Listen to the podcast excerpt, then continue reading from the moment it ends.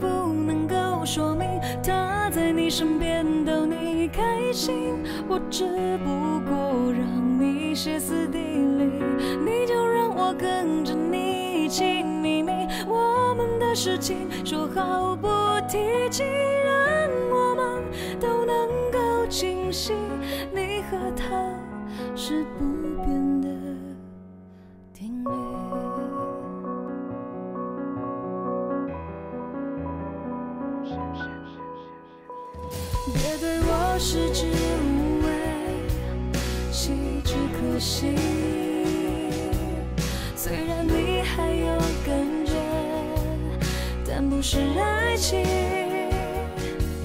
想想你说过的话就是我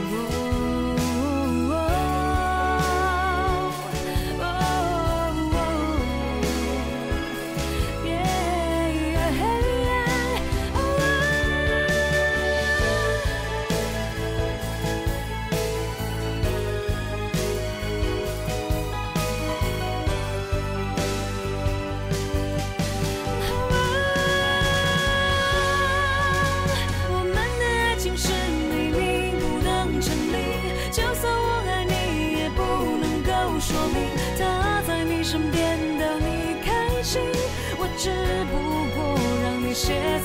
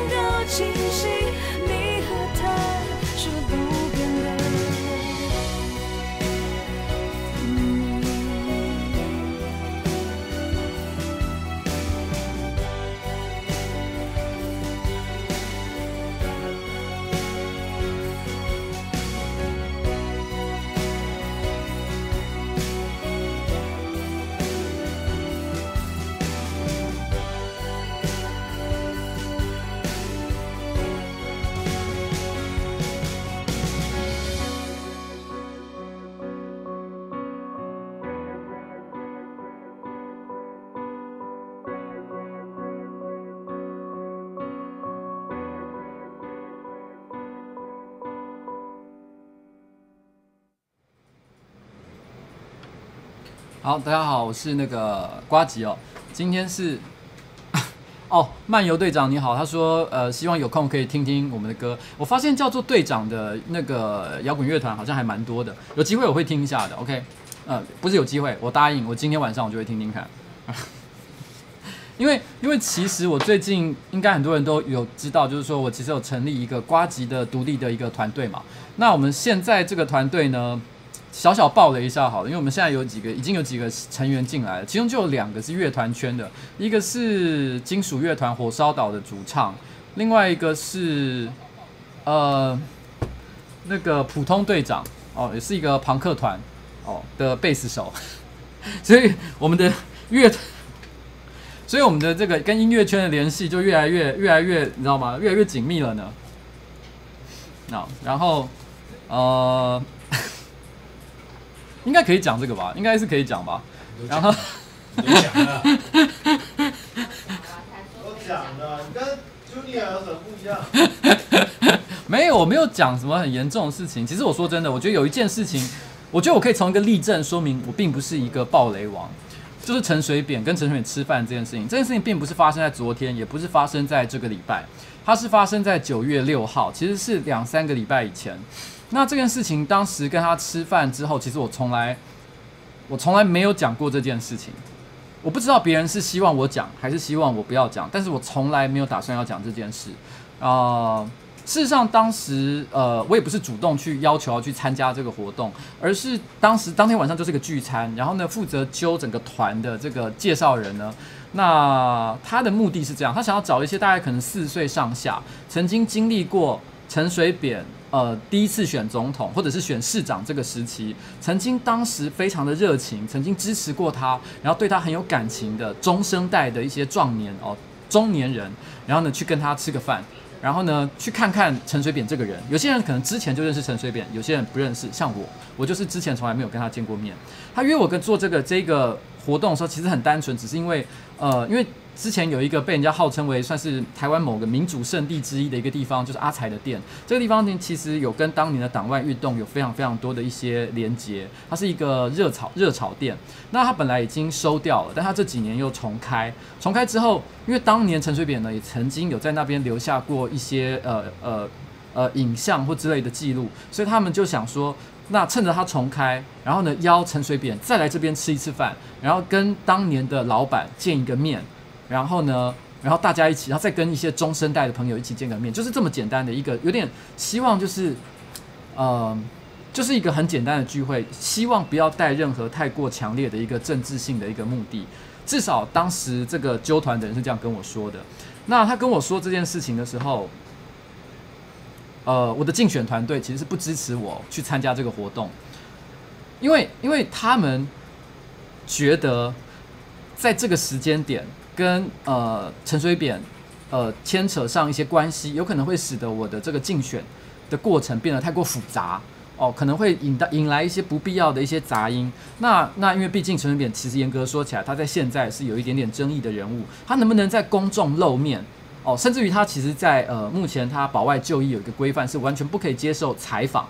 那所以呢，当时虽然只是一个很私底下的聚餐，但是我认为只要有任何人哦尝试将它公众化。谈论这件事情，其实某种程度上来讲，也可能会对陈水扁造成一些困扰，所以这个活动本身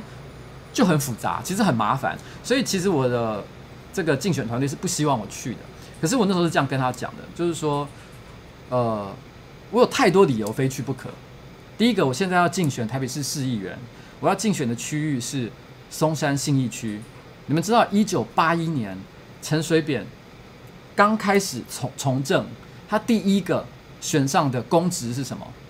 就是台北市松山信义选区的市议员。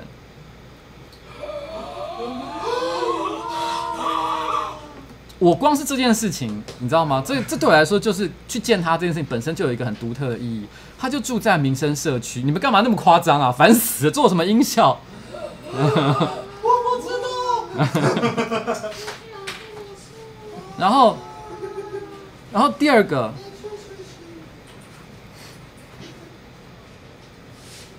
我觉得我非去不可的理由是，其实我觉得现在的年轻人可能二十来岁，很难想象当时陈水扁对于我们那一辈，就是当时也是大学可能刚毕业或者是正在念大学的年轻人来说，有多么大的重要性。当他开始准备要选总统的时候，那个时候呃贩售的像是阿扁的公仔，还有所谓的扁帽，就是一个绿色的一个毛线帽，那时候几乎是。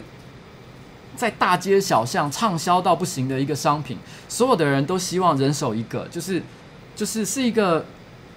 大家对对陈水扁的那种那种崇拜跟支持，已经不只是我以前在另外一个直播有讲过，已经不只是他是一个单纯的政治人物，或者是几个纸条我支持什么我不支持什么的政见而已，它代表的是一个改变社会的理想。所以那时候对我们来说，我们对陈水扁是有一种很独特的感情的。然后当天去吃饭。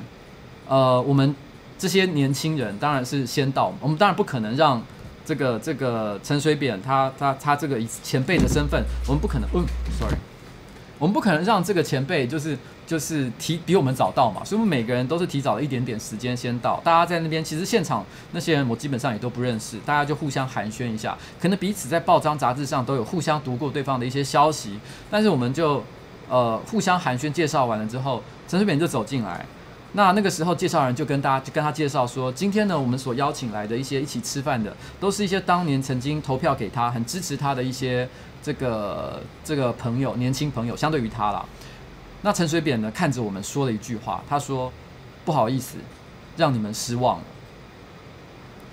忘了他是说不好意思还是说抱歉，应该是抱歉吧。他说：“抱歉，让你们失望了。”我从来没有想过他第一句会讲讲这句话。你知道呢，在对我们这些当年曾经疯狂支持过他的人来讲，如果你现在才二十来岁，你现在疯狂支持陈陈柯文哲，你知道，也许二十年后你就会理解我现在的一个心情。不要在那边做音效。然后他跟我说：“抱歉，让你们失望。”你能想象二十年后柯文哲跟你说这样的话吗？抱歉，让你们失望。现场我们没有聊太多政治的话题啦，那大部分都是比较讲一些过去哦，他当年选总统的时候发生了什么事啊，然后有没有发生过一些有趣的一些经历啊？像我也就有跟他讲，我曾经去过他的记者会，演他的少年时代。这我在另外一个直播有讲过，就我曾经在陈水扁的一个。呃，记者会上面，他们要演一个行动剧，需要找一个人来演年轻时代的陈水扁。那个时候，我就是演这个角色的人，所以我跟跟他实在是有太多太多的年轻时代，有跟他太多太多的连接，让我觉得我非去不可。不论任何的，就是利益还是什么，我觉得我必须要亲眼见见这个人，跟他说话，因为我不想透，我不想认识陈水扁这个人。都是透过第三者的报道，我现在到底要怎么样评价这个人？我还是一点结论都没有。可是不论如何，我希望我可以亲眼看看他，跟他说话，用我自己的眼睛，用我自己的耳朵去判断他到底是一个什么样的人。但是因为我不打算把那一天的对话内容做太多的铺露，所以我这边就把这部分就稍微的跳过去。呃，因为我从来，因为我想讲一件事情，我后来在那一天的活动结束之后。呃，我有跟这个这个竞选团队的人聊起这件事情。那我觉得我的竞选团队的人其实也都是一些非常聪明、有想法的年轻人。他们就跟我讲了一件事，他就说，如果你现在真的很想选上的话，其实有一个战术是，因为松山信义区呢，坦白说没什么深绿的候选人。我们有民进党的候选人没错，但是呢，他们的立场都不是这么的强烈。所以，如果这个时候你能够立刻去蹭这个这个陈水扁的这个这个热这个呃知名度，然后呢暗示说哦他呃给了你一些传授了你一些重要的知识，然后呢期许你一定会当选。哦，就跟姚文智做的一样的话，我跟你讲，深绿的票就很可能一下就滚过来，这下子不只是当选，你可能还高票当选，因为这一区没有这样的人。可是他也跟着说了一句话，我知道你不会想做这样的事。我说对，我不会做，我不会做十趴的那个人的那件事情。所以我要讲一件事，陈水扁跟我其实没有什么关系，他并没有期许我一定会当选，他只是刚好在那一天晚上跟我吃了一个饭，然后呢说了几句话，就这么简单的关系而已。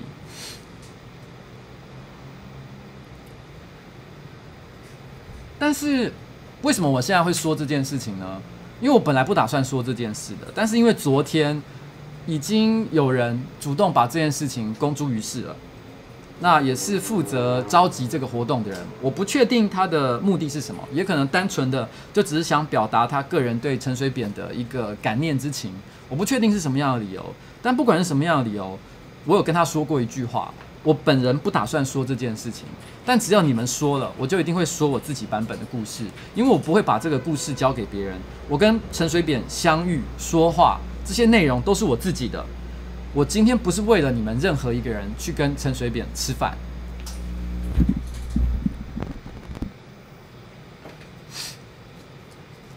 事实上，在跟陈水扁吃饭的当天，呃，揪团的人。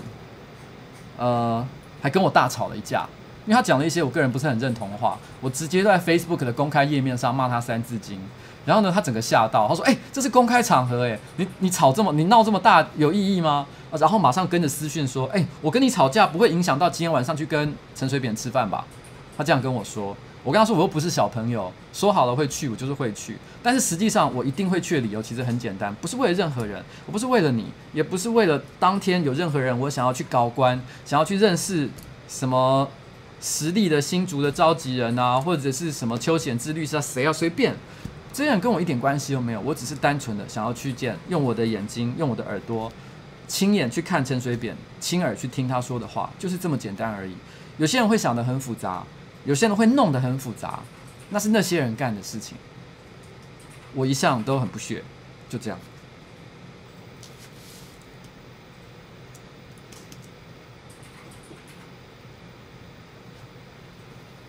好，那个 Gary 卢说，希望我永远不会让大家失望。我先讲一件事情，不要有这样的莫名其妙的幻想，我一定会让大家失望的。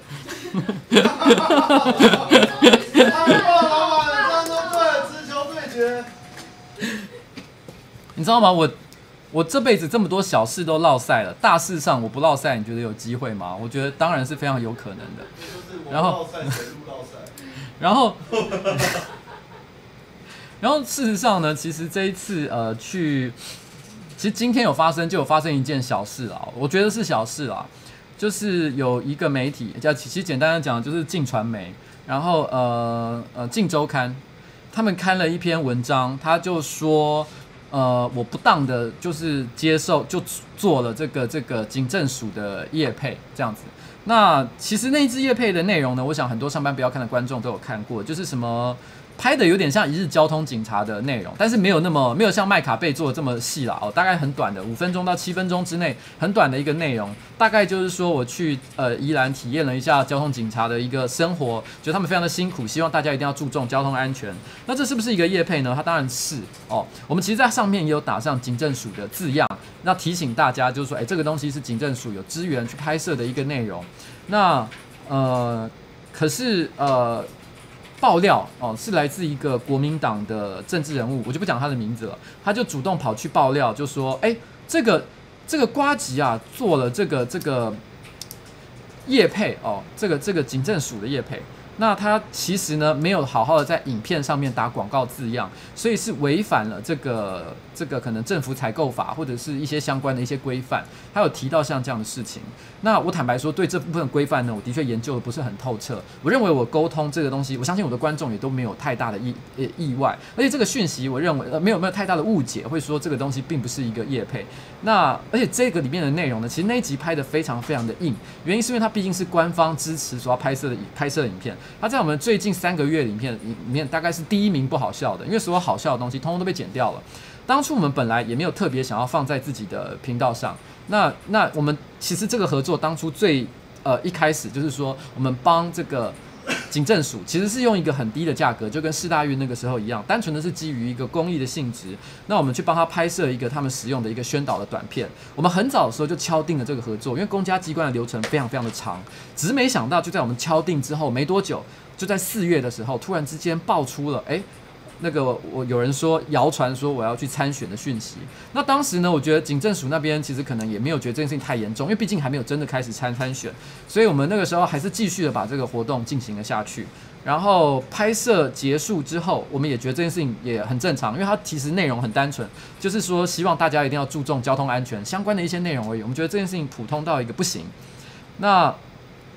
呃，我们我们在过去这段时间以来，我们跟很多的政府单位，不管是台北市啊，还是是中央的一些呃相关的一些单位，其实都有中央政府相关一些单位都有过一些类似的合作，但是被这样爆出来说，哎，我们做了一些不符合这个这个规范的一些事情哦，我想多少是因为呃大家觉得，坦白说了，因为采访的我那个记者。他其实，我觉得他对我是非常的 nice，他尽可能的没有用太过严苛的字眼。那采访的时候呢，也非常的礼貌。那但是我觉得他也是在执行他的工作，无可厚非，没有办法，他毕竟接到这样的任务，他就一定要做好。但是我会认为，他说其实这个这个报道不是针对我，他只是要揭弊呃揭发，而且这个揭弊并不是揭我的弊，他是要揭警政署的弊。他强调是这件事情。但坦白说，这件事情是针对警政署还是针对我呢？我认为是针对我啦。所以所以。我个人是对呃警政署感到非常的抱歉，但我们并没有觉得我们做错了什么很严重的事情，所以我并不打算把影片下架。但是因为警政署毕竟是官方单位，他们可能觉得很担心这件事情的后续发展，所以他希望我们先把这个影片给下架。那我们也。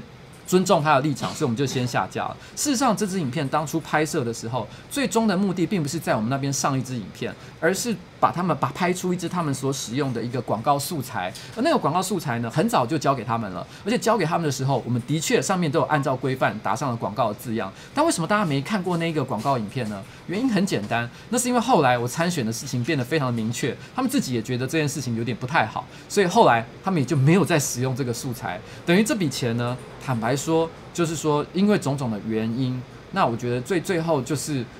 呃，我们折中变成一个做法，就是说，那不然我们上在我们的频道上，哦，那让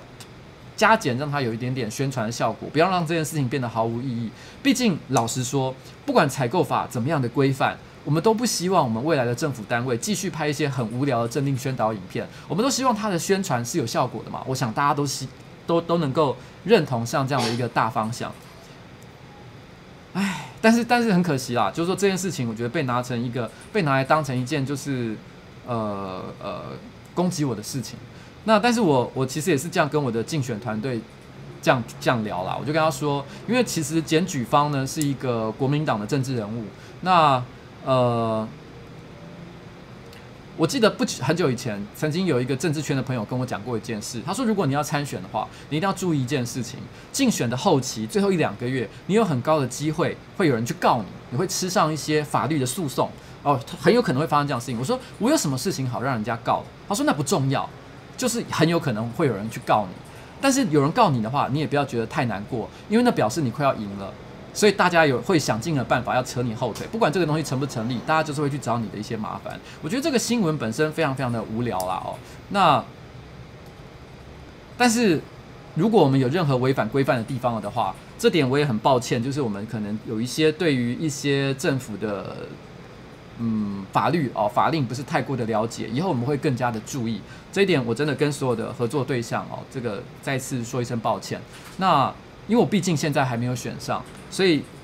我的所有的业务就跟我还是个上班族一样，我也要继续做我的工作。所以我的业配呢是不会，或者是我的一些跟厂商的合作关系是不会有任何的结束，还是会继续做的，一直做到如果我当选了的话。如果我当选的话，那接下来我就会停止呱吉这个人，呱吉的频道就不会再做任何的业配了。我们还是会继续拍影片，但是业配呢，因为毕竟可能会有利益上的冲突，所以我们就会开始不再做这样的事情。我们也会做像这样的一些切割啦。哦，嗯，就是这样子。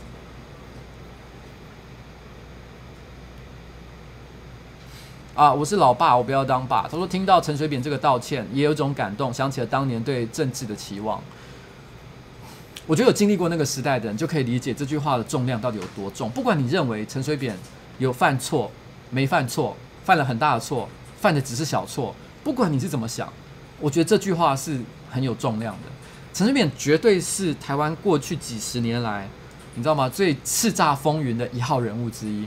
台湾的历史不管怎么样，永远都不会少了他这一页。嗯，就这样。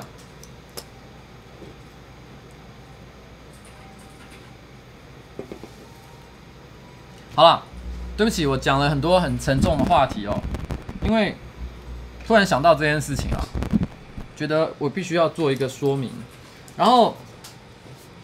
那在今天的那个节目开始之前。我先分享一个我的秘密好了，因为其实我觉得，我就说，其实这个秘密呢，我希望是一个交换的过程。你告诉我一个秘密，我也告诉你一个秘密，尽量的这件事情是一个公平的。但是当然，很多秘密呢是有限的，迟早有一天会讲完，或讲到我真的不能再讲的事情，我也不知道那是哪一天。所以呢，我今天就讲一些我的秘密。第一个，我的分享大家的秘密呢，就是我是一个常常忘记关厕所门的人。其实我是一个非常讨厌关厕所门的人。我在家里面要上厕所，等一下，等一下，等一下，听我讲完，听我讲完哦，就是。就是我在家里面的时候呢，上厕所其实非常不喜欢不喜欢关门，因为我觉得关门就会有一种好像封闭在一个空间里面一样，会让我觉得有一种恐惧感。所以我从来到下来，不管是上小号大号，永远是门都是大开的。我相信不是只有我一个人这样，很多人都是做这样像这样的一个事情。然后，然后呃，可是，在上班不要看，或者是在我过去所有上班的地方，毕竟这是公共场所，所以我一定还是会把把门带上。但是我常常会忘了做一件事情，就是把那个。锁门的按钮按上，因为我一直都认为这个世界上绝大多数的人呢都是非常非常的文明的。当他们想要走进一个厕所的时候呢，一定会敲门说：“哎，请问一下里面有人吗？”可是我没想到，上班不要看的这些同事非常的不文明，他们总是走到厕所的门，就是让话也不说，也不敲门，就直接把那个门转开，然后造成一件很莫名其妙的事情，就是所有的员工新进员工一到办一到上班，我们上班不要看这里面来。第一个礼拜都会迟早有一天就不小心就开到我的门，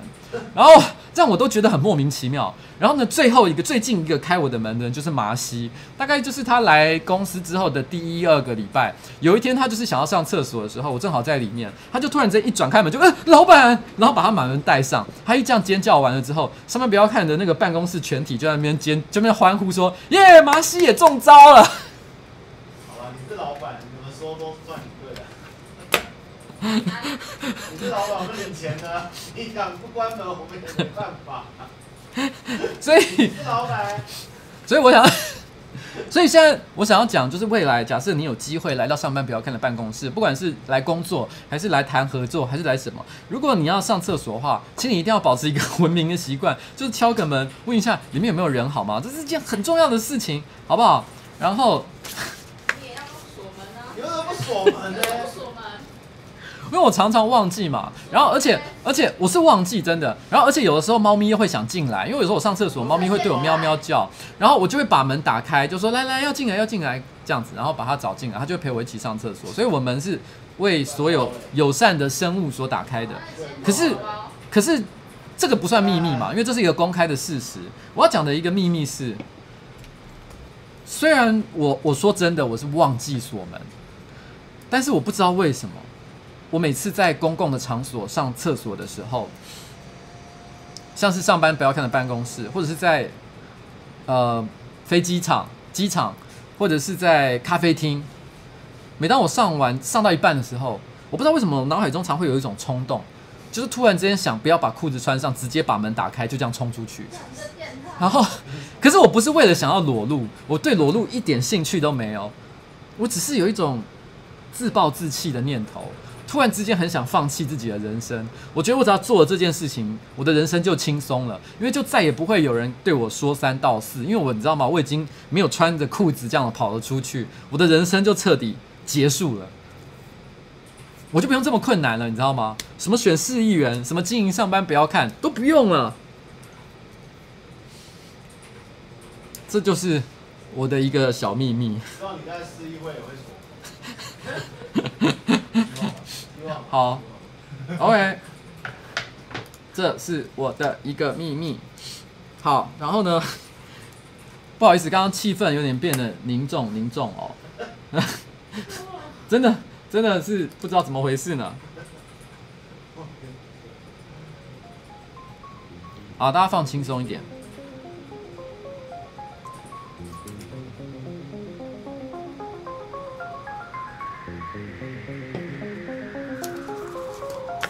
所以，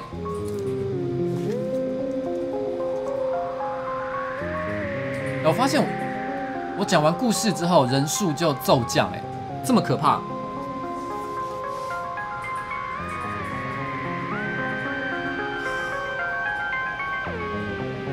好了，我先讲一个简单的秘密。刚刚那个是什么？我国中的时候呢，这是一个秒射八公分侠所讲的。我国中的时候，理化老师上到凸面镜和凹面镜这个单元的时候呢，他就找了一个同学到台上。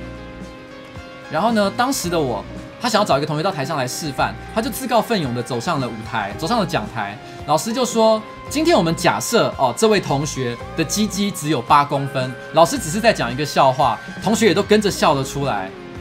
然后他自己也笑了。但是他心里没有讲的一件事情就是，其实我的老二真的只有八公分。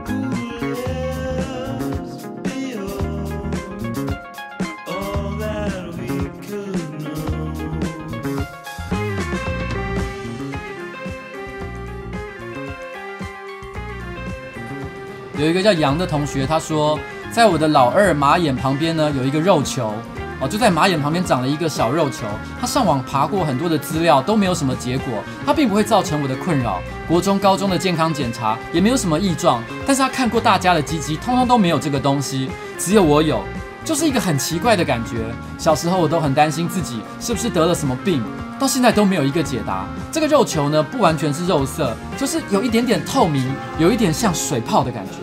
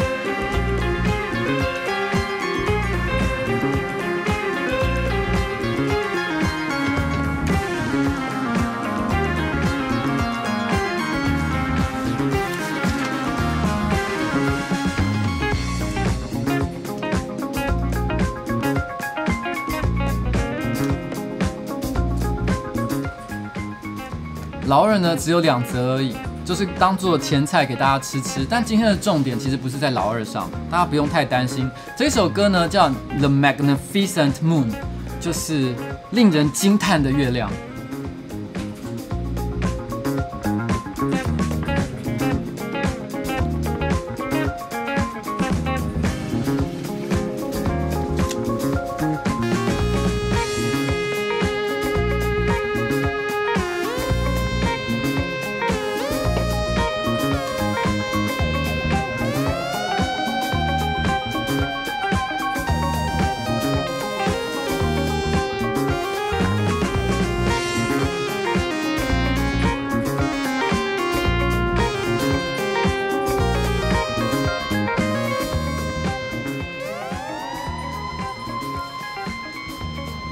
对，如果你发现你的鸡鸡上面长了奇怪的东西，呃，我有一个小小的建议，就是尽快就医。但是如果你不太想看医生，然后呢，你又不知道该找谁倾诉，其实有一个偏方可以帮助你，那就是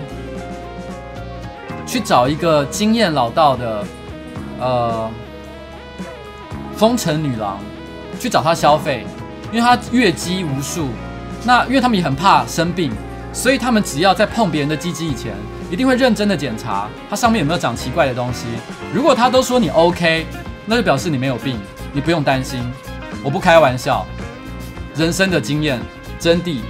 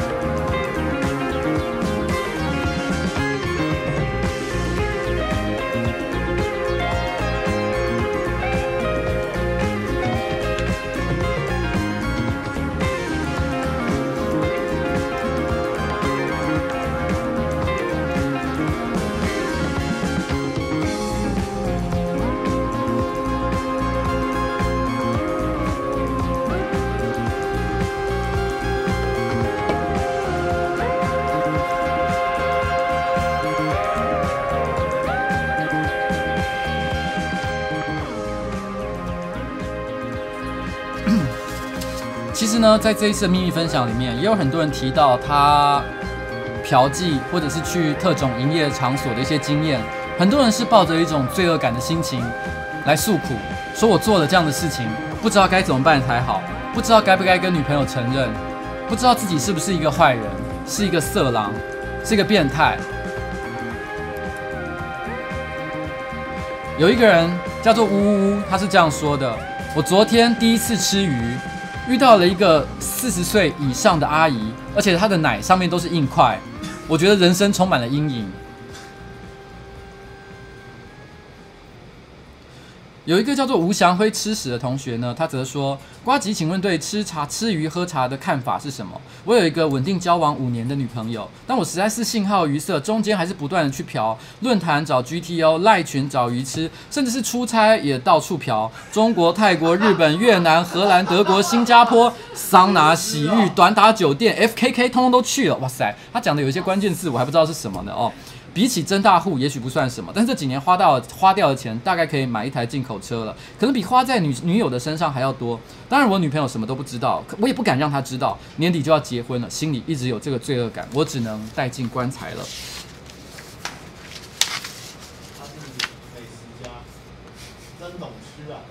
然后，我其实想想想讲一件事情啊，就是说。呃，刚刚有人问一个问题，说：“哎呦，老司机，所以是不是在承认你也有嫖妓的经验？”我坦白讲，我曾经说过，我是一个非常有好奇心的人，所以呢，我只要没有试过的事情，呃，不管你是说滑雪啊、玩滑板啊、跳水啊，任何一些刺激的运动，只要我没尝试过，看起来非常的新奇有趣，有这样的机会的时候，我一定当仁不让，一定要试试看的。所以当我年轻的时候，我发现，诶，这世界上有一种东西，就是叫做特种营业场所。不管你说它是什么，你说它是按摩店也好，还是什么喇叭店也好，还是什么，随便，你只要讲得出来的，其实我都会对它抱持的一种好奇心。我还记得有一段时间，我突然之间很好奇，我就会拿那个。我会在网络上，然后呢，我可能就会看，我会去分看各种就是援交啊，或者是喝茶吃鱼的一些讯息。我好像在某一个直播其实有讲过这件事。我后来看久了之后，我慢慢的分得出来哪些是真的，哪些是哪些是诈骗。因为有些诈骗它有一些固定的套路，你一看就知道那绝对不是正常的东西。然后后来有一次呢，我就真的是觉得好奇心太强烈了，我觉得我一定要试试看，所以我就真的打了电话。打电话，打完电话之后，其实我非常的害怕，因为我很害怕会遇到。我觉得所有的男生有做这件事情的第一次，一定都是同样的心情。你会很害怕你遇到坏人，你很害怕你走去了之后呢，突然之间警察就冲进来。警察可能还是好的，更坏的情况就是你才进去的那个地方，突然门口就冲进了两个大汉，两个大汉逼着你签本票，叫你赔一堆钱，这样可能都还好。如果他进来不但叫你签本票，叫你赔钱，还强奸你，哇，那更可怕。就是，就是这件事情其实很恐怖，所以大家会对这件事情充满恐惧。我也是一样的，所以我身上呢没有带钱包，我就只有带刚好的分量的钱。我心里就想说，就这样，我就不会花更多了。我还记得。我第一次因为没有太多的经验嘛，所以是没有任何的呃，没有任何的要求，就是就是单纯的就是想试试看。结果后来啊、我试的那种是一个叫做那种楼缝一楼一缝的地方，然后就是定点哦，然后呢女生就在定点，然后你他跟你约在一个房间里面，然后他就在那房间里面等你，你走过去，然后呢就完成这个交易。那我记得这种地方通常灯光都非常的黑暗，我走进去，我打开门，我一看，哇！虽然灯光很黑，可是我也不是一个瞎子，我一眼就觉得这个人应该没有六十也有五十几吧，年纪非常的大，我整个吓到，因为那时候本来打电话去问的时候，他有问我说，你想要什么样类型的对象，因为我不太好意思做一些很叽叽歪的要求，譬如说我说我要胸部大，身材很好，长得像。长得像明星，我觉得这都太智障了。我觉得怎么可能会有这么好的事情？所以我只有跟他讲一个很简单的条件，我跟他说，就是好好沟通，然后 然后好相处就好。善良很好，好相处就好。温柔善良，笑起来很。然后然后后来我就跟他说好善好相处就好，结果后来真的就没想到，就真的一个太好相处的人就出现了，一个阿姨啊，对，我整个吓到。但是我那时候心里想说，其实正常来讲，我是可以要求不要的，就是我要换一个人啊，这个这是 OK 的哦。但是因为我觉得这样好像太伤人了，我觉得不应该做这么没有礼貌的事情，所以我心里想说，就就把它当成是一个，嗯，就是当成是做做一件好事好了，还是怎么样的，随便啦，就当成是捐捐款哦，给给这个这个高年龄层的人讨生活，我觉得都是一个 OK 的事情，所以我心想说，没关系。我赶快把这件事情结束就好，所以呢，我其实就很努力的，在很短的时间之内，可能五分钟、十分钟之内吧，我就把整件事情做完。我心里想说，就这样就好了，我赶快回家。然后，可是没想到对方发现我很快就结束，他就立刻说：“哎，你怎么这么快？可是还有时间呢，因为总共有五十分钟嘛。不然这样好了，你想要再做多少次都可以。”我心里想说不要，我想回家。然后，然后呢？我还记得对方，他突然之间就说：“哎，我跟你交换 line 好不好？”然后，然后他说：“你以后没事都可以约我的。”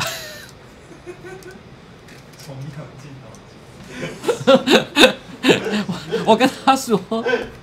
我当下不好意思拒绝，可是我其实后来。就没有再完全没有再联络，因为因为说老实话，我内心一直觉得应该我应该他付钱给我吧，不是怎么会是我付钱给他呢？我内心是这样觉得啊，因为那个时候年纪比较轻劳，一时好奇，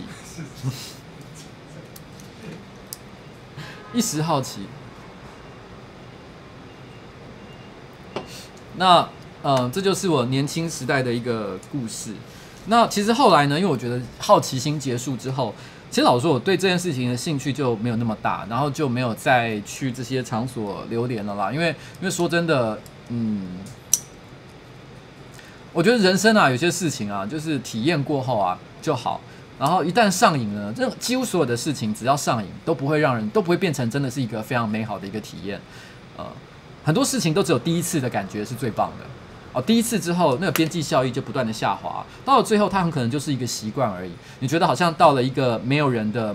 饭店，你就觉得一定要先敲一枪，是不是一样的一个道理？它没有真的多爽，但是它就是一个体，一个一个一个你刻印在你的身体里面的一个记忆，就好像你到做到了什么时间点，就一定非做这件事情不可。那我是觉得，其实不要不要养成任何的一个习惯啊。但是我这边有另外一个人，他也提到他的一个。他的一个这方面的一个经验哦，他说他是一个性别上他是一个他是一个生理上的一个男生，那他空窗已经四五年了，精神上、生理上通通都是都没有任何的在跟任何人的交往，生理上的孤独很解决，很好解决，他只要打开低潮看 A 片就可以了。但是半年前呢，他开始呃妄想在交友软体上可以找到一些什么，纯粹肉体就好。这是一位叫狮子的同学哦，他说精神上的也好。然后某天呢，一位姐姐主动的这个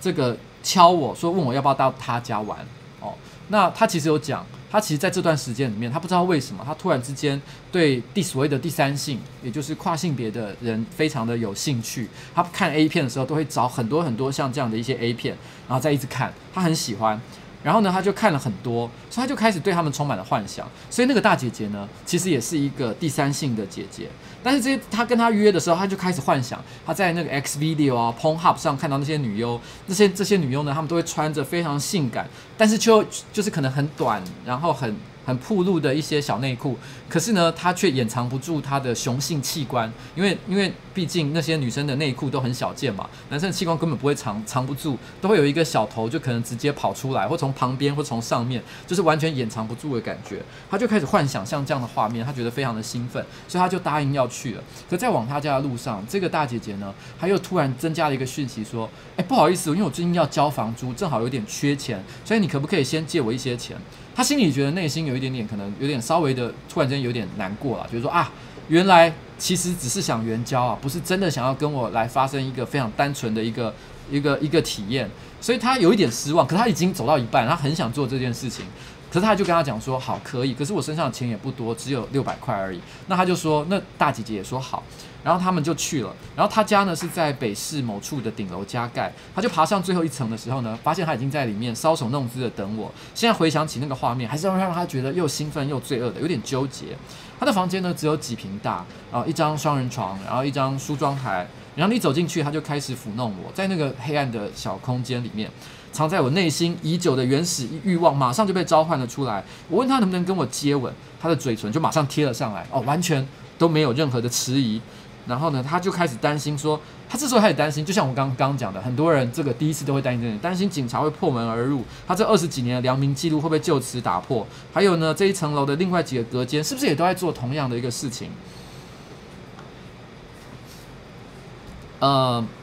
接吻之后，他就很熟练的脱掉我的裤子，用嘴巴还有手帮我。可能是因为他也有一样的器官，或者是他靠这个讨生活，所以非常的知道该怎么做。没几分钟我就缴械了，速度之快，可能他也没料到。他很亲切，也很热情，但是非常的明显可以感觉到，他都只是在做工作上的要求，就跟柜台小姐事务性的亲切一样。给他六百元，离开之后，他说一个月后他要去打荷尔蒙，我也跟他说加油。离开的时候是晚餐时间，吃完附近的便当，擦擦嘴，发现。一整张卫生纸都是桃红色的，原来接吻后的那个口红都还一直留在我的嘴上。那天之后呢，我也好一阵子没有性欲，看着自己的下面就想起那个阴暗的房间。从小都没有想过自己会踏入那个世界，并且也让我知道花钱买别人的服务也填补不了我现在的孤独。其实他讲这件事情的时候，我非常的有感觉，因为我觉得当年我在个对这种事情充满好奇心的探索阶段的时候，我也会有同样的感受，就是我觉得那个某种程度上来讲，你也可以说是一种圣人状态。你在进入圣人状态之后，你就会开始怀疑自己，怀疑人生。你会觉得问自己说：我为什么到底在这这里？我到底是什么这样动力驱使自己来到这个地方？但是差别在于说，有的人在这之后呢，可能就不会再去从事像这样的体验。但是更多的人。可能过了一段时间哦，他的荷尔蒙、费洛蒙分泌的多了起来之后，他又完全忘记了这一时间的孤独感，于是呢，又再度的踏上了同样的道路，重新的打电话，在交友软体上去找像这样的一个对象，重新跟他们交合、做爱、打炮，但是之后又重复体验一样的事情，就是觉得怎么那么的孤独啊？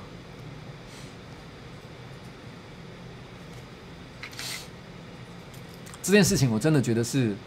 一个。无解的事情啊，这也是为什么我后来觉得做这件事情非常无聊的原因。我觉得终极来说啊，我我想，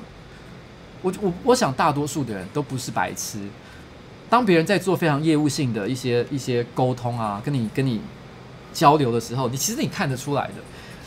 你可以从很多很多的细节里面就观察到，其实他现在说的话是真心的，不是真心的。然后呢，你甚至于可能也不一定是觉得他的话是不是真心的，你就只是单纯的看到他的生活环境。你想到他可能，譬如说，你发现他某些生活上可能非常辛苦哦，然后非常需要帮助的一些地方。在我以前还对这些事情有点兴趣的时候，我记得我就有遇过有有妊娠纹的女生，然后我那时候就会看着她，就会心里在想。他没有跟我说任何话，但我内心就会想着很多很多的故事。为什么他来做这样的工作？你会在那一瞬间，你会觉得你失去了所有我啦，想做这件事情的想法。你只要一发现他是一个人，你发现他身为人的故事，你就没有办法把它当纯的、单纯的当成一个物体去发泄你的欲望。就是这样子一个一个复杂的一个感觉，但是讲到第三性呢，辣椒怪人他说，你年轻的时候有赖呃，我说的年轻是比现在年轻，但是实际上来说呢，大概也是三十岁以后的事情吧。我曾经说过，我有一段时间是跟老婆是分开的，那段时间我其实对，这是另另外一个我本来要分享的秘密了。我跟我老婆分分开的那一段时间呢，其实是我人生最疯狂的一段时间。我忘了我有没有讲过这件事情。嗯，那时候我突然之间很想自己，很想知道自己可以变成一个，就是可以有什么样的，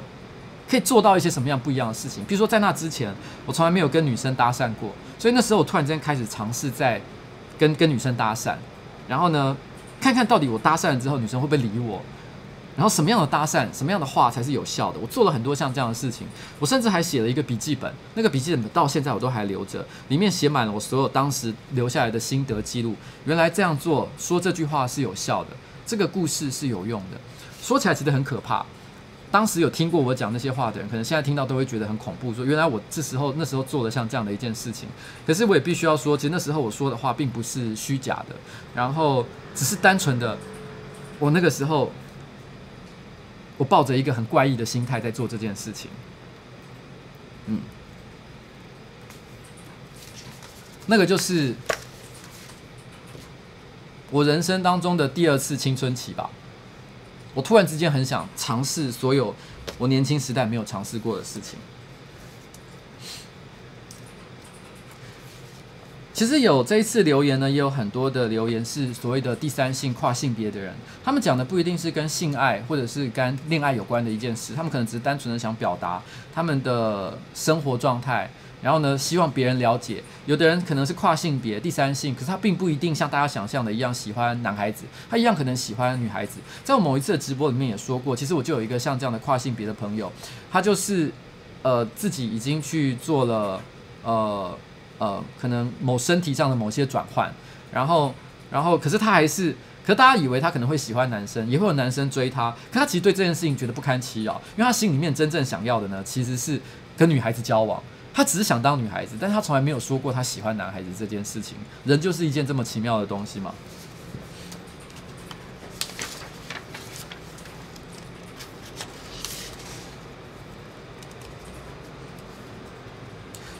然后。所以他刚刚提到说，他看了很多呃呃第三性的 A 片。我也坦白承认，我的另外一个秘密就是，其实，在我的 A 片的资料夹，就是所谓的低潮里面。不过，因为我用的是 Mac 啊，Mac 其实是没有所谓低潮这件事情的。不过，还是用低潮跟大家讲，大家可能比较了解。其实就有一个资料夹，就是。就是就是第三性，然后里面的片子还蛮多的，所以有的时候，所以以前曾经有人有朋友说，哎，你可不可以把你的低潮的 A 片全部拷给他？我那时候就觉得有点困扰，因为我看了很多影片的类型，我说真的传给别人看，我觉得大家会觉得有点吓到说，说原来你会看这样的东西啊！我并不是羞于承认啊，但是我也懒得解释，所以我每次就要当别人有这样的要求的时候呢，他都以为说你只要把整颗硬碟拷给我就这么简单，没有，我都还要重新挑过，因为我都要重新筛选，我觉得你最好不要看到的东西，超级麻烦的，好不好？然后我还记得我第一个。记得的，呃呃，第三性的 A 片女优 A B 女优是一个叫月野姬的女生，她长得真的还蛮漂亮的。然后那个月亮的月，野外的野，然后姬是姬路城的姬，我不知道这样讲大家知道我在说什么，就是女字旁的姬啊，女成姬。然后呢，她她现在还有在持续的拍 A 片，可是已经改名了，新的名字我有点忘记了，因为我最近已经不太有在看她的片子。然后。但是他以前的名字叫越野鸡，大家如果有兴趣的话，可以去搜寻看看哦。他以前的片子也还蛮好看。嗯。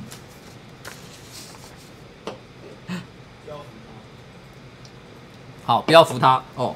好。嗯、这是一个叫 Casper 的男生写的哦。他说：“嗨，呱吉，我是一个同性恋。”但是我从来没有跟人出柜过，因为我偏爱直男。但是呢，已经结婚、已经结婚的我更爱，所以我出柜了。那些直男呢，就不会变得跟我太好，所以没办法跟他们当兄弟，所以他就从来不跟别人讲。他只是想机会，他只是希望他自己有机会能够跟他们一起洗澡啊，坦诚相见，他就觉得已经很满足。所以每当我发现我有兴趣的对象的时候呢，我就会先跟他当朋友，博取他的信任，然后一起洗澡，欣赏他们充满男人味的肉体。好了，接着他说他要讲他的重头戏了。他说他的公司同事呢是一个年约四十岁的已婚男子。他读书的时候呢是游泳校队，所以身材非常的好，脸长得又帅。那已经结婚了，有两个小孩，完完全全就是我的菜。我很快就跟他成为兄弟。有一次呢，他跟我借笔电，然后说要发 mail 给厂商，当然我就借他了。然后，然后呃，他还我的时候，我发现他还没有完全登出他的信箱，他就随便浏览了一下。坦白说，这个行为非常的不好，大家不要做这样的事情。可是我知道。百分之九十九的人呢，啊，可能没有这么多，百分之八十的人可能都耐不住这样的好奇心。我我其实也都会会有这样的困扰，但是我都会尽力的想办法忍住这件事情。哦，大部分的时候我都有忍住。小时候我有时候没忍住，但是现在这几年其实我都会忍住了。然后随便的浏览了一下，结果他发了他打手枪，发现他用他的 email 信箱发他自己打手枪的自拍影片。给他的一个客户，而且次数总共有三十次，而且那个客户呢，本身还是一个已婚的男性，然后当下呢，他就觉得非常的惊讶，也就是说，他以这个已婚的男同事，他传他自己打手枪的影片给另外一个已经已婚的男性的一个客户。他当时觉得很惊讶，因为他明明标榜爱家、爱老婆的好男人，竟然还搞外遇，而且他还可能是一个同性恋，所以呢，根本跟他在公司的形象完全不符。所以当天呢，我就把笔电带回家之后，好好的仔细的研究一番。他看完他每一部自拍的影片，发现他们不但会传彼此打手枪的影片，也会约出去开房间，而且录下来呢，好好的传给对方，并且已经持续半年的时间。我马上就知道了，原来这半年来这个客户的案子。很好拿的原因，他发现原来这个客户的案子很好拿，是因为他们两可能就已经产生了像这样的关系。于是我就决定不要登出他的 email，我要一直留着他的账号，然后把每一部他的影片都存在我的电脑里面。虽然当下很想告诉他我看到了，并且跟他出柜，让他知道我喜欢他，也许他们两个还有交往的机会。可是想想还是不要告诉他好了，与其让他知道我喜欢他，去冒这个险，让他好像可能会跟你交往，可能不会跟你交往，不如一辈子。保持这个秘密，我一辈子都可以看到他不为人知的秘密。这件事情，他觉得比较有趣。我想这也是一种恋爱的形式啊。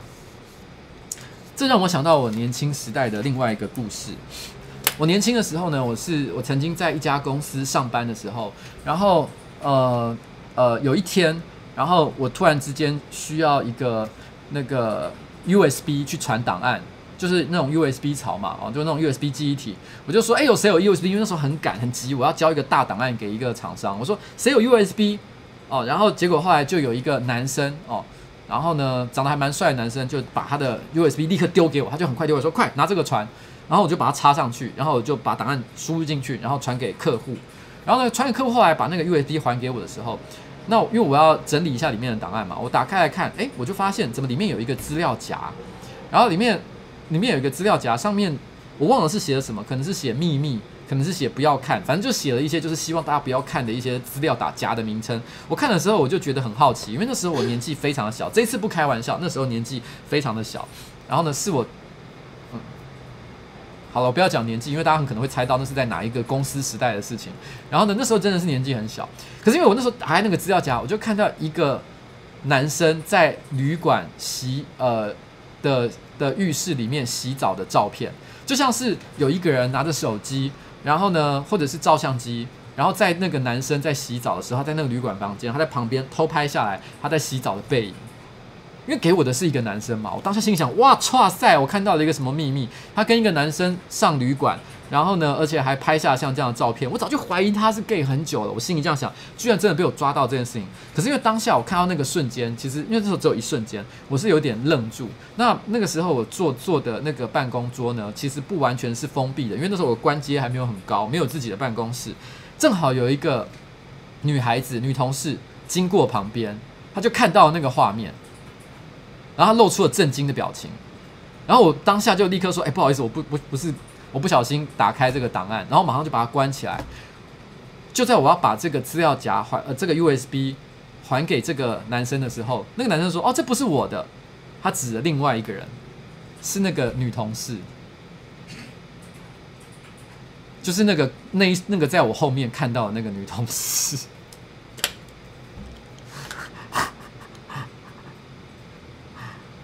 你知道吗？那个后来我花了好大的力气去跟他道歉，说我是真的一时好奇心，不是故意的，我不小心就这样子看到了这个东西。我讲这真的是一个很不好的行为。那这件事情呢，其实后来这个女生当然是非常非常的生气，但是后来她也是呃，因为呃没也是原谅我了啦哦，因为我也没有马上就还给她了，没有流传这些东西出去，然后呃。所以，所以我想讲一件事情，就是说这件事情给我很大的一个教训啊，就是我人生这辈子年轻的时候做过蛮多不好的事情，可是我做没做不好的事情的时候呢，通常都会遇到很不好的后果，然后呃，所以都让我立刻学到了一些教训，知道以后不要再这样做。嗯，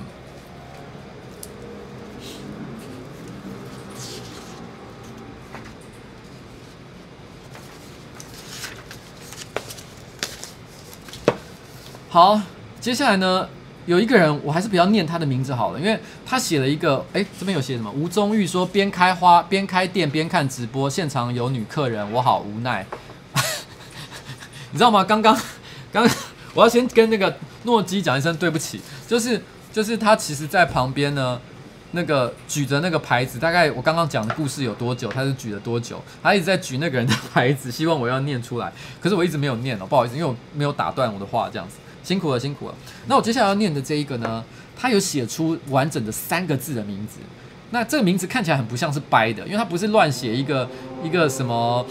呃李宗瑞啊，或者是之类那种耳熟能详的名人的名字，他就是一个很普通的人名。所以我怕我念出来，其实就直接公布了他的姓名，所以我觉得不太好。尤其是他的秘密实在是有一点点母汤啊哦。他说：“瓜吉你好，我很希望我这一篇能够被你选到。也许你收到很多更有趣的秘密，但是我真的希望你能够读到。我真的不知道自己是单纯的喜欢小孩子，还是恋童癖。但是大概从小五、小六开始，我就蛮喜欢跟小孩子玩的。然后，然后我在那时候其实也是小孩。然后第一次看到 A 片的时候呢，大概是差不多小四、小五的时候。第一次看的时候觉得很恶心、惊讶，我根本不想看到什么很多毛的大鸡鸡之类的东西，所以开始。”他会去找，他说那时候他可能小学的时候开始看 A 片，他觉得看到那些多毛的大人觉得很恶，所以他开始会去找一些小孩子或者是没有毛的 A 片，他觉得看起来会比较愉快。然后一开始他就找到了，不过我说真的，他小学时代是什么情况？因为我小学时代要找到 A 片来看是非常非常的困难，他居然能够在小学的时候，他说他就找到了很多萝莉系的的 A 片，然后呢，甚至还开始接触到了正太系列的。他一开始都觉得很奇怪，可是不知道什么时候开始，我也慢慢的接受了。这当中呢，他也有看过一些正常的 A 片，但通常还是比较偏好看小孩的。不知不觉我也成年了，曾经也找过男国中生出来打手枪，但是我没有真正的产生性欲，也许是心中那个邪恶的性欲吧，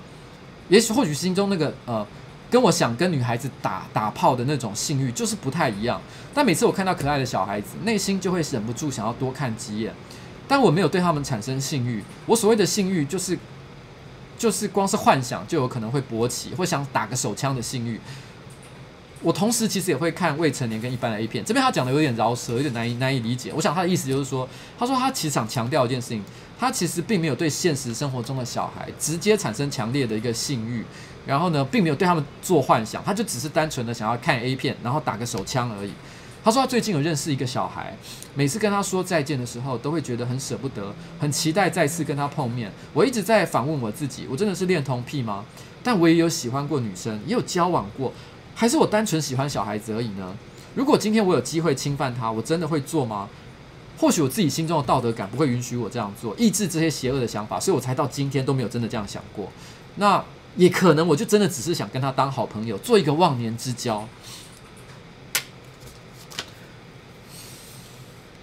我之之所以会念这个东西呢，并不是不是说我认可他的行为，也不是说我想要否定或者是。说他做的事情一完全都是罪恶，那我觉得只是我觉得在性癖好这件事这个领域上，本来就是你知道人人心是非常的复杂的。他说他为什么会有这样的的一个想法，他自己提出了一个解释，就是因为他看 A 片的时间的时候非常早，他很早的时候呢就对他们自己也只有小学的时候，他就已经觉得大人之间的性爱非常的恶心，所以他比较喜欢看一些纯洁的一些形象。也许这个东西呢是有一些后天影响的一些成分，我们也不知道这件事情是一个怎么样一回事哦。那。但是可以看得出来，他的内心其实非常的挣扎。然后他一方面没有办法克制自己，譬如说他他自己就承认了，他持续的在看 A 片，甚至于他做了一件严格的讲起来，他自己讲的轻描淡写，但实际上已经违法的行为，就是他曾经找一个国中生一起出来互打手枪。可能这个国中生呢本身也认可像这样的一件事情，也许是他认为这个国中生会自称他两情相悦。可是为什么我们会想要保护未成年的儿童？是有它的原因和它的理由在背后的。我们保护未成年儿童，是因为我们假定这些人，因为他未成年的关系，还不能够为自己做出一个对自己有益的一个决定，所以我们希望任何成年的大人不要强加诸自己的压力在他们身上。譬如说，我喜欢你，然后呢，问他你是不是也喜欢我？他是不是真的能够做出正确的一个判断呢？我们认为其实不可以，现在的社会认为不行，所以我们尽量的阻止他去做出这样的判断。但有没有可能一个国中生或者一个高中生，不管是男生还是女生，他有可能已经成熟到可以为自己做出一个正确的判断？我必须说这件事情是有可能的。可是因为这件事情，如果把这件事情个体放得太大，认为说也许有些人可以，也许有些人不行，而没有订立出一个规范出来的话，这个社会其实就会变得太过复杂，我们没有办法去管理像这样的一个社会。所以很不幸的，我们只能定出了一个。一个像这样的规则，就是请你不论如何不要碰未成年的儿童。那未成年的标准，每个国国家不太一样。有的人说十八岁，有的人说十六岁，有的人说二十岁。不管认为是什么样的年纪，但是我觉得都是基于这个社会的一个共识。那我希望就是说，你既然自己心里都还知道这件事情，也许不被社会所见容，那我必须要说，我不认为你真的是一个罪大恶极或者是邪恶的人。你仍然有权利去发泄你的一些欲望跟想法，但是这个行为本身其实真的是非常的危险。那你以后一定要多加的注意，不要让自己不小心就跨过了这条线，因为这条线就跟你去嫖妓，或者是去风化场所，或者是去做出一些伤害女孩子的事情，是非常相似的一个道理。嗯，这让我想到一个一个一个一个脱口秀演员，叫那个 Dave Chappelle，呃呃。那个 Netflix 上面都帮他取一个绰号叫淡定哥，他是一个黑人哦。他有讲过一个一个段子，我觉得非常的好笑。他就说，他说他年轻的时候，大概只有十八岁的时候，刚刚成年，然后呢，他就开始去呃美国的一些俱乐部会讲笑话，讲脱口秀，开始崭露头角。然后说那时候有一次呢，他去一个俱乐部，是一个黑帮老大开的，然后讲笑话，讲了一个晚上，然后呢就是获得满堂彩，大家都很喜欢。结束的时候呢，那个黑帮老大赏了他一大笔钱。哦，一大笔现金给他，就是忘了他说多少，可能是一万两万美金之类，反正就很多钱就是了。这个钱对一个十八岁的一个住在纽约的青少年来讲是前所未见的一个东西。他把这些钱现钞都是现金塞在他的包包里，然后坐上了纽约的地铁。大家都知道，美国治安呢并没有那么的好，在纽约地铁里面，其实遇到抢劫也是非常有可能的一件事情。他以前在纽约地铁里面从来都没有感到害怕。但他第一次有生以来第一次感到害怕。他说，因为他突然发现，因为他十过去十八岁的年纪，他也不是特别有钱的一个小孩，所以他从来不曾有过一个东西是大家都想要的。而现在，他就身上有一个包包，里面装着一万块、两万块美金，是一个全世界的人都会想要的东西。他突然感到非常的恐惧。他讲完这个故事的时候，他做了一个结语，所以他说：“我这辈子才终于知道了，原来女生的生活这么的辛苦，因为他们有一个那个。” Vagina 哦，他们有一个小美眉，这是一个全部男生都想要的东西，所以他们走在路上非常的害怕，非常的恐惧，随时害怕这些男生会想要来夺取她。哦，他在讲的是，因为那是在 Me Too 那个时候，哦，呃，日美国在很谈很多性骚扰话题的时候，他所讲的一个段子，我觉得段子讲的其实非常好。其实身为一个男生，其实有时候真的蛮难理解，呃，身为比较弱势的一个族群。因为你知道，男生在这个社会上，其实很多事情对他来讲非常的理所当然。你可能在走在十二点凌晨的街头，你都不会觉得有太过害怕，因为你觉得不会遇到太危险的一些事情。可是一个女孩子，她可能半夜回家，她住在新北市中和的一个小巷子里面，她回去的时候，只要觉得连续两个晚上看到有同一个人在这附近晃来晃去的，她可能整个人就整个人都紧张了起来，会非常的恐惧，因为她知道她身上有一个东西，很多人都想要。然后呢，他他没有办法保护他，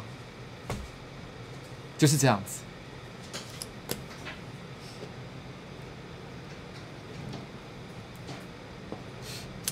好了，所以跟大家讲一下这个，我觉得这个是，我觉得这个故事其实对我来说其实是有一点悲伤的，你知道吗？我觉得好像就是在这个社会的每一个角落都有一些，呃，我不是说。他们是怪物，可是他们的存在就像是怪物一样，因为他们跟一般正常的人不太一样，然后他们没有办法。这个社会的规则呢，其实就是容不下，但是我们为了维持社会秩序，我们也不能纵容他们的存在。其实台湾我一直都觉得，呃，台湾的。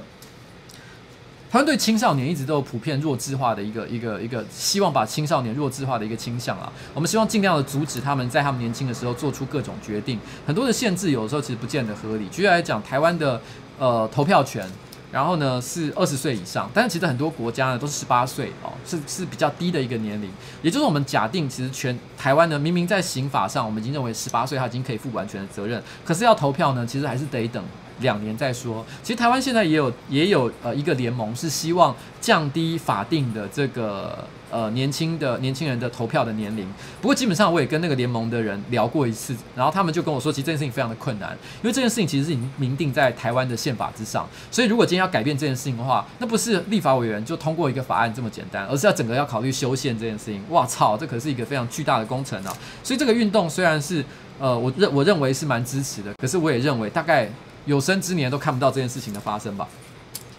不过跟大家提醒一件事情，有人提到的非常的好，虽然投票就是投市议员啊、投总统啊、投市长啊要二十岁以上，可是台湾的公投呢是十八岁以上就可以投的。那今年呢年底其实有十个还十一个呃公投的议题，那今天我们要讨论这些公投的议题啦，也就表示说什么，只要你十八岁以上，其实你是可以去投。投下你对公投这些意见的，就是支持或反对的一票。所以，如果你有你有对这个参与这个这些事情的一些社会的一些改变，有些想法的话，你已经十八岁的话，虽然你不能投市议员，但是你可以去投公投的票哦。就这样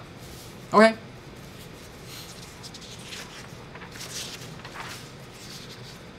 啊，有一个题目，其实他讲的很简短，不过我觉得倒是有一个蛮有趣的故事可以分享。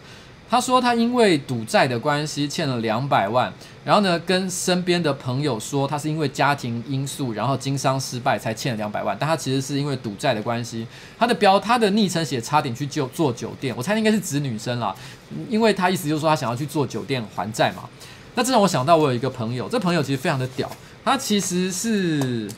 老天鹅娱乐的这个这个负负责人，我有跟他问过可不可以讲他的故事，他说可以。然后呢，呃。然后他其实也就是之前那个狂新闻的小编哦，然后他曾经跟我讲过一个好酷炫的故事，就是说他年轻的时候也非常的喜欢赌博。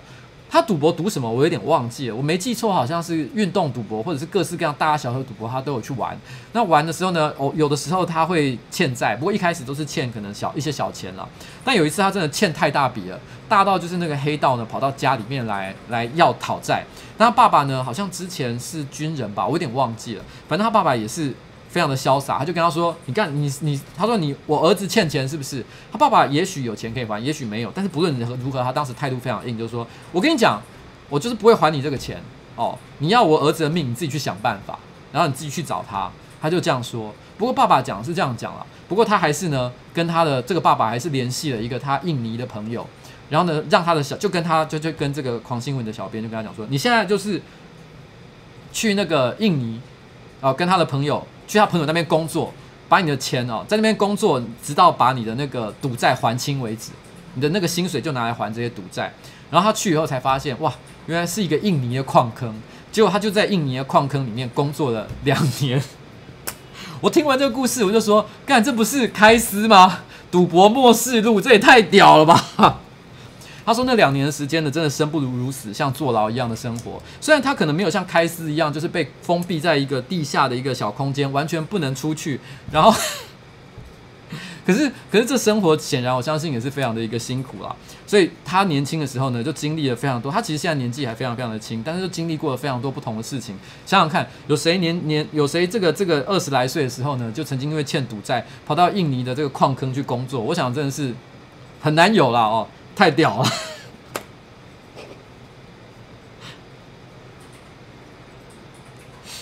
好了，真的，所以有人说开司是真的，是不是？对，是真的，真的有开司这个故事，太狂了。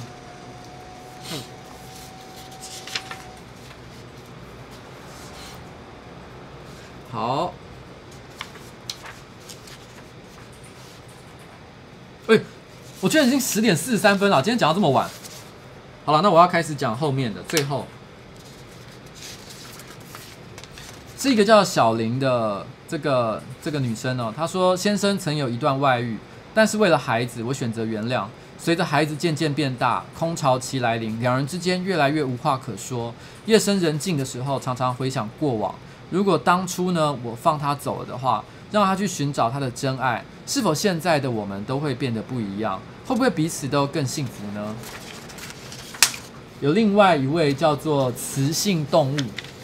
他留下的言，他说：“不知道瓜吉，你有没有看过梅图一雄的一个漫画，叫做《洗礼》啊？这是我还没有出生的时候就画的恐怖漫画，有我有看过。他说内容的开头是在描述一个丑陋的女主角，然后。”呃，他未婚生养一个可爱优秀的女儿，然后呢，中学年级、小学中年级的女儿呢，作文还得了奖。内容是这样：每年妈妈都会带她去帽子店，为她量身定做专属的漂亮帽子。女儿每当想到这件事情的时候呢，都会感受到这个母亲的一个喜爱。但其实妈妈呢，只是想测量她的头围，为女儿的头颅的尺寸哦，然后呢，去。这个知道他的尺寸之后，才知道他什么时候长大到可以把他的脑放到这个漂亮的女儿身上，然后呢，把自己的意识转移过去。所以，所以他想要请一个熟识的这个一个一个医生，而且是一个就像是怪医秦秦博士之类的一个人物哦，拥拥有一些黑科技，挖掉他女儿的大脑，将自己的头颅放进去，从此取代自己的女儿。那。他说：“这个这个这个漫画呢，它的过程或结局哦，他说只能说以前的这个漫画，他觉得都是烂尾，所以说到这边就好了。然后他他现在他讲了这么长的一个前言，他要讲他后面的事情。他说日前我无意得知，新婚一年时的老公和他的朋友全套嫖妓，然后呢，在悲愤过后，过往他身体的关心与叮咛都沦为表面的功夫。”先生呢是容易得慢性病的体质，所以我决定等到他在潜水中的时候，潜水中其实是讲一本书，他是在讲一个呃，应该是渐冻症患者。然后呢，他是说，因为渐冻症患者的症状就是他慢慢的身体会慢慢的无法无法会瘫痪，他的意识还存在，可是就是无法再有身体没有办法有任何的动作，所以就好像整个人被困在一个很巨大的潜水钟里面，沉到了大海去一样的感觉。他并不是说她老老公是渐冻人，她只是在说她老公呢。应该会得很多的慢性病，所以她希望她老公有一天在她的身体无法自我控制的时候，还要在她的面前一件一件的毁掉她心爱的物品，奉上名为无聊的炼狱。在丧礼上的时候，我会将她的嫖友都拒于门外，让他的颜面扫地。到时候的我，我想我会独自一人愉悦的回忆这段往事。而现在，每每看着老公日益增加的体重，以关心为名测量他的腰围，暗自盘算这个时程的时候，我都会想起洗礼这个情节。我今天其实讲了很多那个那个嫖妓的事情哦，我没有否定嫖妓这个行为啦，但是我觉得人生的很多选择啊，都是人生其实是一个选择的过程。你做了什么样的事情，就一定会有后果。我其实曾经说过，我对我人生呢没有什么的后悔。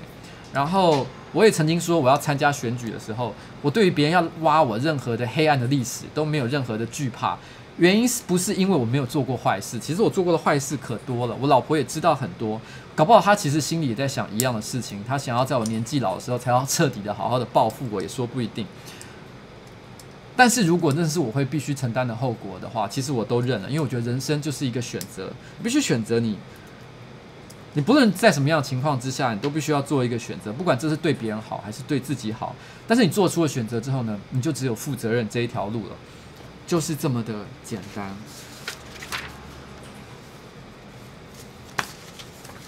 最后呢，我们来放一首歌。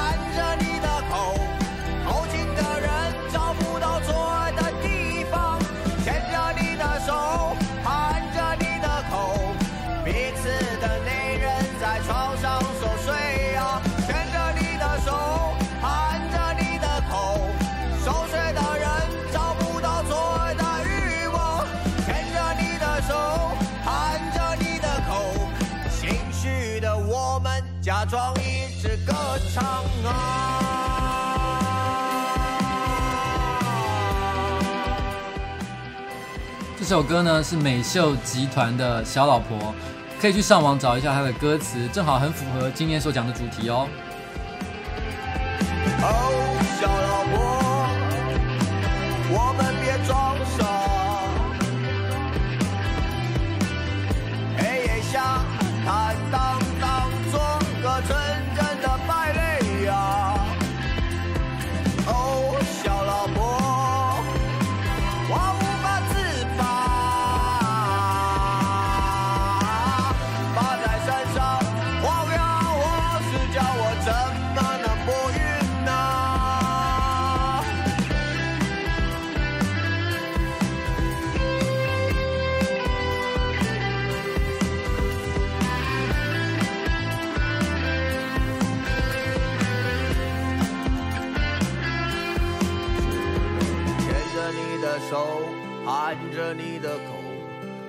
偷情的人找不到做爱的地方。牵着你的手，含着你的口，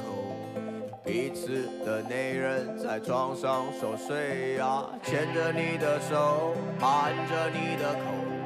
熟睡的人找不到做爱的欲望。牵着你的手，含着你的口。心虚的我们假装一直歌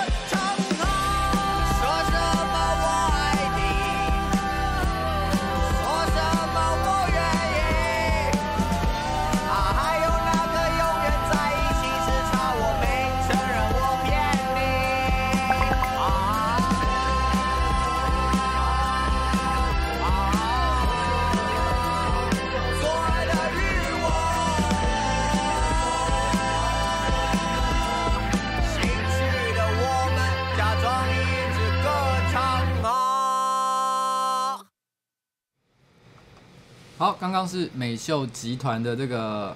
这个小老婆、哦，歌词很棒。刚刚有一位叫做呃吴先生哦，他说想要我当他的小老婆。呃，我觉得我的老婆应该是不太能接受这件事情了，所以谢谢你的的捐献，但是我可能不能答应。那如果我答应了的话呢，我可能年纪大的时候，呃，就会跟最后一个故事一样，真的会接受很可怕的一个报复哦。那有一位吴东义先生也说，哎，米儿也很适合这一次的主题哦，哎我。也不错哦，这个歌也是很棒。其实我觉得美秀集团对我来说啊，是一个是一个该怎么说？我对他感情其实很复杂的一个乐团。其实我很喜欢他们恶搞的一个感觉，他们很多歌曲里面充满着你知道吗？就是就是东搞西搞的这种什么什么题材都碰一碰的这种精神，我觉得其实是非常棒的。可是像刚刚这一首歌呢，小老婆，我好喜欢它的前奏，我一听到我就爱上，去说干这整个电到。可是听到歌词的时候呢，其实我有点难过，因为我觉得配上他的 MV，然后配上他的前奏，我多么希望这是一首浪漫的巴拉歌。可是它不是巴拉歌，它的歌词非常的社会写实。然后呢，也许这就是他们的精神，这是他们的态度。我我不应该期望他去写一个巴拉的歌。可是你知道吗？在我的，也许我就是年纪大了，我已经四十几岁了，我就是希望享受一些快乐的、浪漫的、动人的事情。我听到那前奏的时候，我真希望。你在演的就是一个普通的爱情故事就好，我一定买单的。结果不是啊，他在讲的是小老婆的事情，就是像这样的一个一个让我感受到困难的一首歌啦。不过他骑的单呃的机车还蛮有趣的，他骑的是一一台 Kawasaki 的老机车。在我年轻二十来岁的时候呢，是他把它漆成红色的，那个机车非常的红，因为那个机车在台湾好像没有正式的，不像它不像野狼一样，就是是有一个厂商代理，然后持续都有在贩卖。Kawasaki 是很老的，然后然后就去弄来一台这个可能。十年历史的老车，你要想办法保养它、照顾它，再把它弄得漂亮，嗯其实不是一件相对于野狼来讲是比较麻烦的一件事情。所以当时只要有骑 Kawasaki 的人，我都会内心都会觉得有一种哇，好酷哦。然后那时候我就有认识一个女孩子，她就是骑一台黑色的破破的 Kawasaki。我每次看到她，就是因为那台车也已经就是发动是不能发了，她每次在我面前用力的脚一踩，然后这样骑车骑出去的时候，我都觉得干好炫哦，好喜欢这个感觉。不过当然，那时只是觉得他很酷啦，并没有说要跟他交往的一个一个意思。嗯，好，那今天呢，其实我觉得故事差不多到此告一个段落，因为今天时间也实在是拖到太晚啦。明天早上呢，一大早我们还有要拍片。诶，最近讲到这个啊，很多人都说上班不要看啊，就是就是最近都拍一些废片啊，你知道吗？这礼拜啊，我们那个 Life 周记上的时候，内心就想说，因为上一篇是那个直直龙嘛，直直龙我觉得是还蛮可爱的一部片了。然后呢，Life 周记呢，我觉得 Marky 也做得蛮有趣的。可是连续两部都是像这样的片，我就知道很多观众一定会在那边说：“天哪，你们你们都在做一些废片哦，没有好好认真在做想一些好的题材。”然后这时候呢，果不其然，就有人在下面留言写说：“哎，你们对得起你们拍这样的片，对得起瓜吉吗？”我要说，他们其实这个礼拜非常的认真，非常努力，想了很多有趣的企划。我们这个今天也才刚刚推出了八节螺丝舞嘛。那不只是这个哦，后面还有很多其他的。我跟你讲，明天要拍的片，我不能讲是什么样的题材。但我刚刚看到关关做的道具，我简直觉得应该要立刻帮他加薪，加个五千块，你知道吗？就是他那个道具太狂了，我会接起来。哦，道具太狂了，到时候你们看到，你一定会吓到了，好不好？因为我刚。新影片第二集就是这个。因为他之前，因为我他这这两天都一直在那个一个小房间里面洗洗簌簌的，不知道在做什么。然后我我都没有去看，但我今天真的忍不住，我就走，因为我想要借一个胶带，跟他借个胶带。我走进去看，哎呦，我突然看到一个超大的道具，我想说，干你三小，就是整个吓到。我跟你讲，大家等着瞧，好好不好？就这样啊。那每次要跟大家说再见的时候，都觉得好好想能够再多讲几句话，多放几首歌。可是你知道。人生就是这样，不要做到尽头，最好都是在还有一点点意意犹未尽的时候呢，赶快道别，永远是最棒的。所以今天要跟大家说再见了，拜拜，拜拜。